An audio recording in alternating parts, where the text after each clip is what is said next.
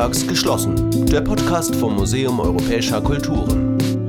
Der Venezianer Marco Polo soll es im 14. Jahrhundert aus China nach Europa gebracht haben. Und sofort war die Faszination groß. Porzellan, das weiße Gold. Aber warum diese Begeisterung? Was macht Porzellan so einzigartig? Ich frage Claudia Karnowski, Kuratorin für Keramik am Kunstgewerbemuseum Berlin. Aber Moment, wieso denn Keramik? Wir sprechen doch über Porzellan. Porzellan ist Keramik, aber Porzellan ist die Königsgattung der Keramik, zumindest nach europäischen Maßstäben.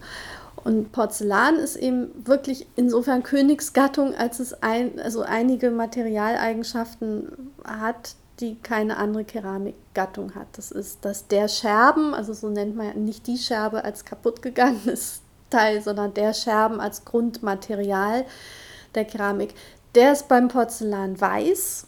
Das hat keine andere ähm, Keramikgattung.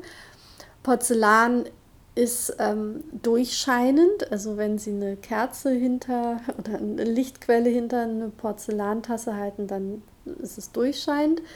Ähm, Porzellan ist ähm, sehr hart und dabei aber sehr dünnwandig. Und das kommt, ja, hängt auch mit der ähm, Zusammensetzung der chemikalischen zusammen. Ähm, es ist also, kann sehr, sehr heiß gebrannt werden äh, dass der Scherben sintert, so, also verschmelzen bestimmte ähm, äh, Teile miteinander, sodass ähm, der gebrannte Scherben beim Porzellan und auch beim Steinzeug Wasser abstößt. Und eben noch eine Materialeigenschaft, die nur Porzellan eigentlich hat, ist der Klang. Also wenn Sie klopfen gegen Porzellan, dann ist es so ein glockenklarer Klang, wie Metall eigentlich sonst nur hat. Also das sind so ein paar Eigenschaften. Und die haben eben die Europäer so sehr auch am chinesischen Porzellan fasziniert, dass sie unbedingt wirklich jahrhundertelang ähm, Porzellan selber herstellen wollten, eben lange Zeit nicht konnten und deswegen in anderen Materialien wie zum Beispiel der Fayence nachgeahmt haben. In China wurde Porzellan schon seit Jahrhunderten hergestellt. Die genaue Machart streng geheim. Dabei scheint es doch so einfach, denn Porzellan besteht eigentlich nur aus drei Stoffen. Warum es dennoch Jahrhunderte dauerte, bis in Europa Porzellan hergestellt werden konnte, erklärt Claudia Karnowski. Genau, die drei Bestandteile sind Kaolin und das ist eigentlich das entscheidende. Kaolin, das ist eine Tonerde, ein Tonmineral, das diese hervorragenden Eigenschaften bewirkt. Das andere ist Quarz und Feldspat. Das waren Ingredienzien, die kannte man in Europa auch. Die sind zum Beispiel im Glas auch drin. Deswegen dachte man auch lange in Europa, Porzellan ist eine Glasart. Ähm, aber Kaolin, diese Tonerde, da musste man erst drauf kommen. Ja, warum das in Europa so lange gedauert hat, wenn man weiß, wonach man sucht, dann findet man Kaolin auch in Sachsen oder in Passau in Bayern oder in anderen, in Limoges in Frankreich oder auf Bornholm in Skandinavien. Aber da musste man ja erstmal wissen, wonach man sucht, wenn man das nicht weiß und äh, alle möglichen Spekulationen hat, was äh, Porzellan. Es ging ja bis hin, dass Porzellan aus einer Schnecken, der Kauri-Schnecke, die in China als Zahlungsmittel verwendet wird und dass ähm, diese äh, Schnecken, dass, dass das quasi das Porzellan auch, das, also es war anfangs ein, ein Gedanke. Und diese Schnecke, die hat so einen rosafarbenen, perlmuttfarbenen Schimmer. Und deswegen hat man die Porcellana genannt. Schweinchen steckt ja da drin, wobei da gibt es auch andere Erklärungsmuster. Aber so kam es zu dem Begriff überhaupt Porzellan. So das zeugt davon, dass man wirklich da ziemlich im Dunkeln tappte. Dann gelangt aber endlich Licht ins Dunkel. Wir schreiben das Jahr 1707. Dem Alchemisten Johann Friedrich Böttger gelingt gemeinsam mit dem Mathematiker Ehrenfried Walter von Tschirnhaus der Durchbruch. Sie stellen das erste europäische Porzellankännchen her. Der stolze Kurfürst August der Starke von Sachsen verkündet 1710 die Gründung der ersten Porzellanmanufaktur Europas in Meißen und machte Böttger zu ihrem Leiter. Aber die anderen Fürsten waren nicht untätig und wollten das natürlich genauso. Und äh, die nächste Manufaktur, die gegründet wurde, war in Wien.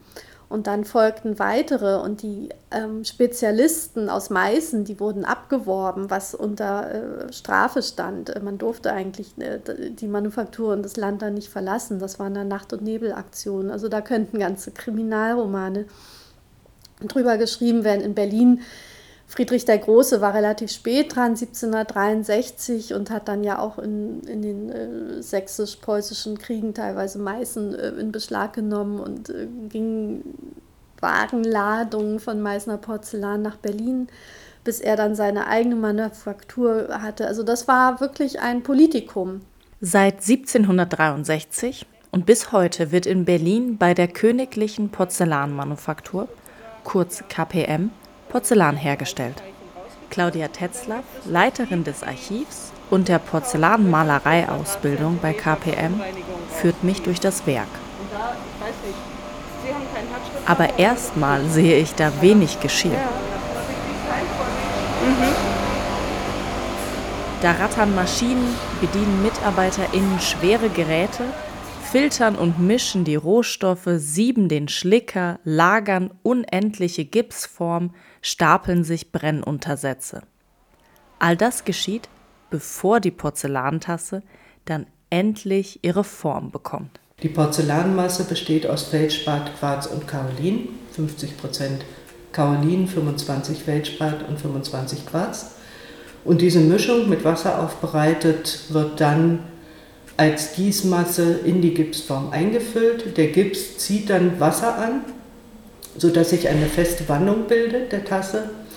Und dann wird die überschüssige äh, Masse äh, ausgegossen und dann kann man den Henkel, den man ja vorher gegossen hat, äh, entnehmen aus der Form und der wird dann mit verflüssigter Porzellanmasse, sogenannten Schlicker, äh, angeklebt an die Tasse.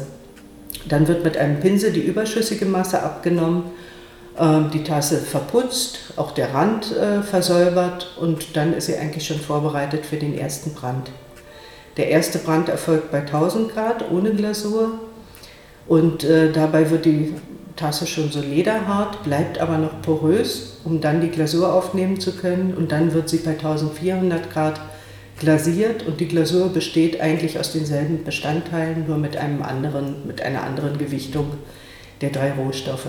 Zwischen den Bränden bekommt die Tasse auf der Unterseite noch einen Stempel, das kobaltblaue Zepter, das unser Tässchen als Original versieht. Es folgen noch viele Handgriffe, bis die Tasse makellos ist. Der Mundrand muss nachglasiert werden, der Standfuß abgeschliffen und, und, und. Und vielleicht wird das Tässchen auch noch bemalt.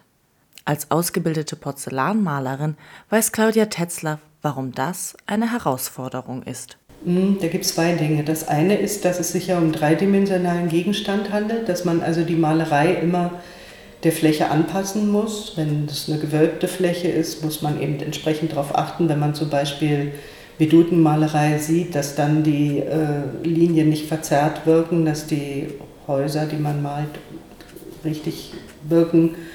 Und das, der Unterschied eben ähm, nochmal ist dann auch, dass wir mit Metalloxidfarben malen und diese Metalloxidfarben haben die Eigenschaft, dass sie ganz unterschiedlich reagieren aufeinander durch die verschiedenen Flussmittel, die sie enthalten. Und äh, manchmal auch die Farbe vor dem Brand anders wirkt als nach dem Brand. Und das muss man als Maler im Kopf behalten. Und man muss eben auch sehen, welche Farben man miteinander mischen kann und welche nicht. Wenn ich jetzt Rot und Gelb zusammenbringe, bleibt nach dem Brand nur Gelb übrig. Neben vielen Klassikern werden auch immer wieder neue Formen und Designs entworfen und hergestellt. Das Archiv von KPM, das Claudia Tetzlaff leitet, umfasst zahlreiche Dokumente, die die spannenden Geschichten der Manufaktur, ihrer Persönlichkeiten und Produkte erzählen und die auch für die Gestaltung neuer Produkte wertvoll sind.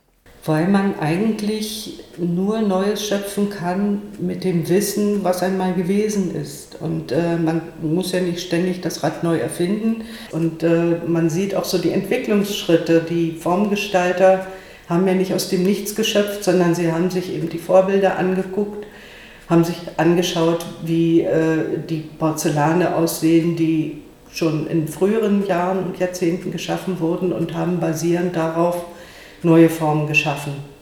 Trude Petri hat eine Rokoko-Form genommen und hat Henkel und Deckelknäufe verändert. Die hatten dann eben kein Relief mehr, sondern waren ganz glatt.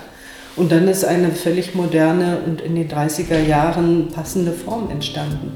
Unglaublich, wie viel Wissen um Geschichte, Material und Herstellung in Porzellan stecken. Da betrachte ich das kleine Tässchen, aus dem ich meinen Kaffee trinke, schon mit ganz anderen Augen.